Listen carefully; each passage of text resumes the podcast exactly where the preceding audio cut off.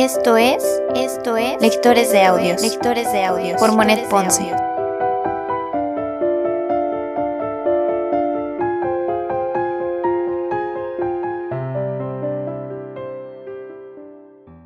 Hola, ¿qué tal? Bienvenidos a Lectores de Audios. Soy Monet Ponce. Estoy muy contenta por la manera en que recibieron el primer episodio. Muchas gracias de verdad a todos por su apoyo y sus comentarios tan lindos.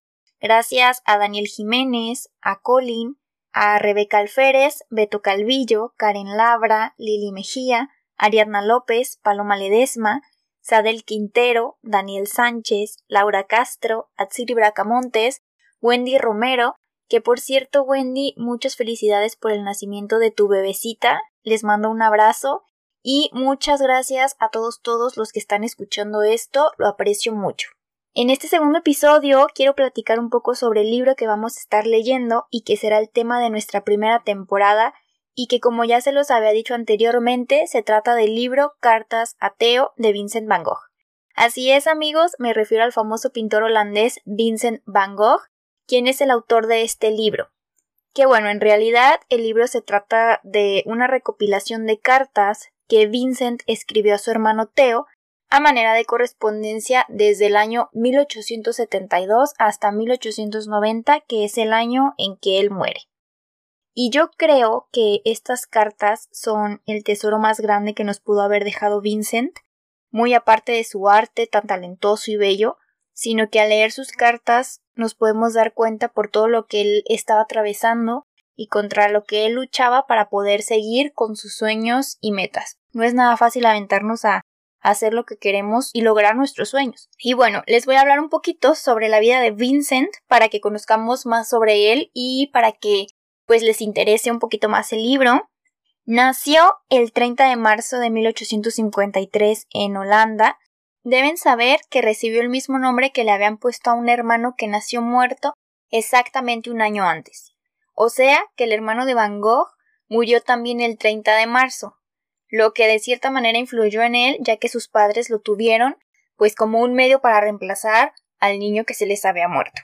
Durante su vida trabajó como empleado en una librería, como vendedor de arte y cuando tenía 26 años trabajó como predicador en una región minera en Bélgica. En ninguno de estos empleos obtuvo éxito o no el éxito que él esperaba. Se quedó en Bélgica a estudiar arte y fue ahí donde comenzó a crear sus propias obras, y como podemos apreciar en el cuadro Los comedores de patatas, que si quieren lo pueden googlear para que busquen la pintura y la puedan ver. Y bueno, en esta pintura se nota que su paleta de colores era más oscura a las pinturas que haría más adelante y a las que estamos acostumbrados a ver de él. En 1886 fue a París a visitar a su hermano y mejor amigo Theo, que también trabajaba como vendedor de arte, Aquí Theo le presenta pues a pintores impresionistas como Pizarro, Monet, Gauguin, Toulouse-Lautrec, entre otros. Y al verse influenciado por ellos, pues Vincent comienza a agregarle más luz a su paleta de colores en sus pinturas y se anima a ser pues ya un poco más atrevido y a meterle ya todos estos azules, naranjas y amarillos que vemos en sus pinturas. El temperamento nervioso y las preocupaciones monetarias que lo aquejaban propiciaban problemas en su salud y a que los demás artistas lo consideraran un compañero con el que era difícil de trabajar. Decide marcharse al sur de Arles, que se encuentra entre Francia y España, y es aquí en donde pretendía abrir un taller de arte con sus amigos, y para esto alquila la famosa Casa Amarilla, que era una casa que se llamaba así porque las paredes de afuera estaban pintadas de amarillo. Y esta casa estaba en Place Lamartine, que estaba al norte de la ciudad de Arles. Theo le había mandado 300 francos para que pudiera acondicionar y amueblar la casa, y el único de todos los invitados que decide ir con él a formar parte de, de este taller fue Paul Gauguin quien no era buena onda, ¿eh? No crean que lo hizo por buena gente, sino que Theo le había pagado todas las deudas que él tenía con tal de que él formara parte del taller de Vincent y pues a este ya no le quedó de otra y dijo bueno pues ahí voy. Por su parte Vincent, que estaba muy emocionado por la llegada de Gauguin, pinta el cuadro Los girasoles para decorar el dormitorio de su nuevo amigo. Tienen que saber también que Paul Gauguin era una persona que tenía un carácter de la fregada, era una persona muy arrogante y pues no se llevaba nada bien. Entonces, pues la sociedad, el taller que había pintado Vincent, se venía abajo porque la convivencia entre los dos se fue haciendo cada vez más difícil por las diferencias personales que había entre ellos dos. Y fue justo en esta época y con Gauguin que ocurre el altercado que es quizá la razón por la que muchos conocen a Vincent y es la famosa anécdota de la oreja. Que yo aquí se las voy a contar, les voy a pasar el chisme completo que conocemos sobre eso. Y según lo que escribió Gauguin en sus memorias, porque el tipo escribió memorias, por si estaban interesados, él dijo que Van Gogh lo amenazó y lo persiguió con una navaja barbera después de contarle que estaba decidido a marcharse a París y abandonar el taller, y que posteriormente Van Gogh se cortó la oreja izquierda, la envolvió en un pañuelo y se la presentó a modo de regalo a una prostituta que se llamaba Rachel, que trabajaba en un burdel que ellos frecuentaban y que después de darle la oreja a esta muchacha, se regresó pues muy campante y muy feliz a la casa amarilla. Háganme el favor. A la mañana siguiente, en víspera de Navidad, la policía lo encontró inconsciente en su casa, con la cabeza envuelta en trapos empapados de sangre, y fue trasladado a un hospital en donde permaneció por 14 días. Y de hecho, respecto a los acontecimientos de esa noche, de 1888, esto fue lo que se dijo en la prensa local. A las 11.30, un hombre llamado Monsieur Vincent apareció en la puerta de un burdel en la Rue du Bord de Arles. Preguntó por una chica llamada Rachel y cuando ella llegó le entregó su propia oreja cortada. Se dijo también que solo se había cortado el lóbulo de la oreja, no la oreja completa, pues hay una carta del pintor Paul Signac que visitó a Van Gogh después del incidente y escribió. Lo vi la última vez en Arles en la primavera de 1889. Ya estaba en el hospital de la ciudad, pero el día de mi visita estuvo perfectamente bien, y tenía la famosa banda alrededor de su cabeza y un sombrero de piel. Unos días antes se había cortado el óvulo de la oreja. Mientras tanto, Gauguin se fue a París y nunca volvió a tener contacto con Vincent, excepto en algunas cartas que se enviaron tiempo después. Hay que tomar en cuenta que Gauguin le declaró a la policía que Vincent se había cortado él mismo la oreja. Entonces, pues a la gente no le quedaba dudas de que estuviera loco o que se le hubiera botado la canica. Pero no, no, no, no, no. Aquí nos gustan las teorías conspirativas y también nos gusta conocer las diferentes caras que puede tener la moneda y por eso les voy a contar las otras dos versiones más famosas que existen sobre este hecho. Una es que debido a las pocas fuentes existentes y a que la versión de la oreja, que generalmente fue aceptada, únicamente se salió o se sacó de la versión que dio Gauguin, Muchos estudiosos no estaban de acuerdo, pues creían que estaba sesgada. ¿Qué tal que este tipo estuviera mintiendo y pues todos ahí creyéndole, verdad?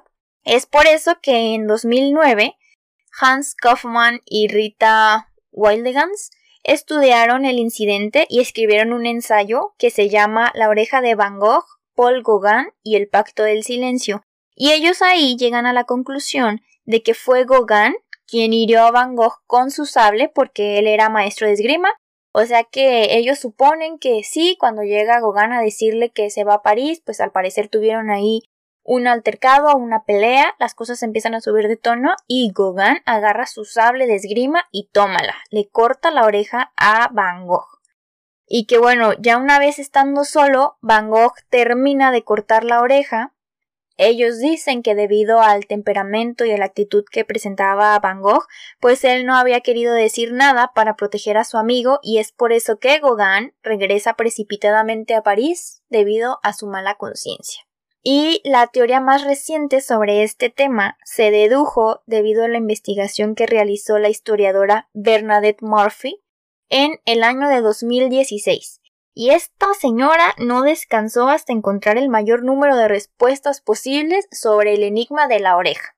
Pues desde el 2010 ella se dedicó a revisar en las oficinas de registro de la ciudad de Arles, las bibliotecas, los archivos y todo, todo, todo que tuviera algún tipo de pista que le liberara el embrollo. Y después de tanto buscar y buscar, encontró unas cosas muy interesantes, pero yo aquí rescaté tres que son yo creo las más, más, más importantes y se las voy a platicar. Primero, encontró una pintura que se cree que revelaba algunas pistas de por qué Van Gogh se habría cortado la oreja.